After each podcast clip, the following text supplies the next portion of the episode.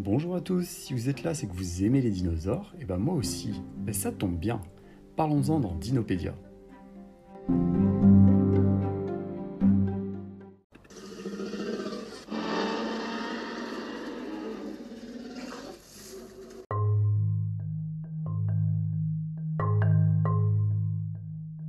Compsognathus, beaucoup moins connu que Triceratops, est ce que l'on appelle un genre un rang de classification des espèces. D'abord, il y a l'espèce.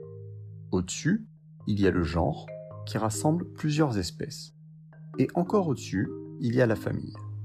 Pour faire un parallèle avec des espèces existantes, on peut prendre l'exemple du lion et du jaguar, dont les appellations scientifiques sont respectivement Panthera leo et Panthera onca, qui appartiennent toutes deux au genre Panthera.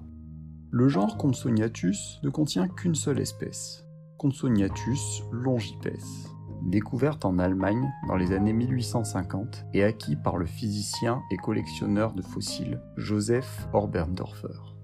En général, quand on crée un tiroir, c'est pour y mettre plus d'un objet. En effet, tout s'explique. Dans les années 1970, on découvrit un spécimen plus grand en France et on pensa qu'il appartenait à une seconde espèce que l'on appela Compsognathus coralestris. Par la suite, il fut décidé qu'il s'agissait de la même espèce. Voilà comment on se retrouve avec un genre ne contenant qu'une seule espèce. Compsognathus peut se diviser en deux parties. La première, Compso, qui vient du grec Compsos, qui signifie élégant. Et la deuxième, Gnathus, du grec gnathos, qui veut dire mâchoire.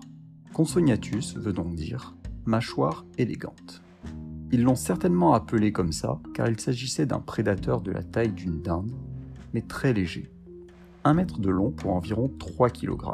Compsognathus était un petit représentant des théropodes, ces dinosaures possédant quatre pattes mais ne se déplaçant que sur deux. C'est ce que l'on appelle des tétrapodes bipèdes. À l'époque où vivait Compsognathus, vers la fin du Jurassique, l'Europe était bien différente d'aujourd'hui. Il faut imaginer une mer, la mer de Tétis, parsemée d'îles.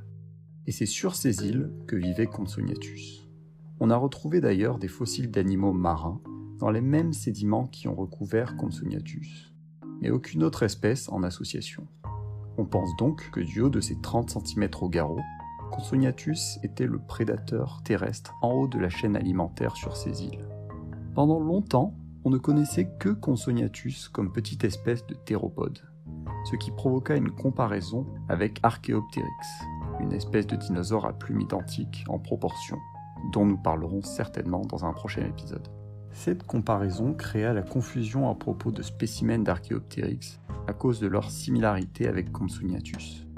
Récemment, une espèce de dinosaure a été trouvée en Chine, datant du début du Crétacé.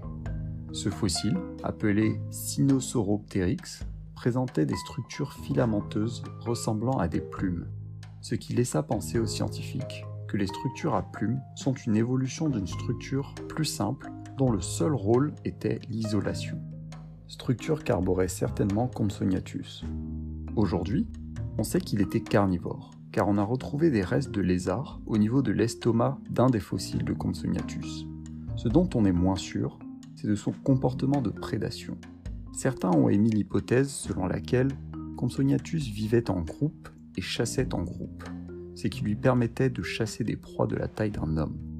Cependant, il est impossible aujourd'hui de confirmer cette hypothèse, d'autant plus que les fossiles retrouvés étaient, eux, isolés.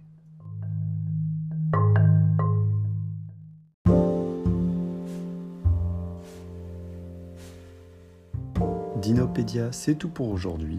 Mais surtout n'oubliez pas, aucune des espèces dont nous parlons ne risque de vous attraper en sortant de votre bain. Donc rendez-vous au prochain épisode.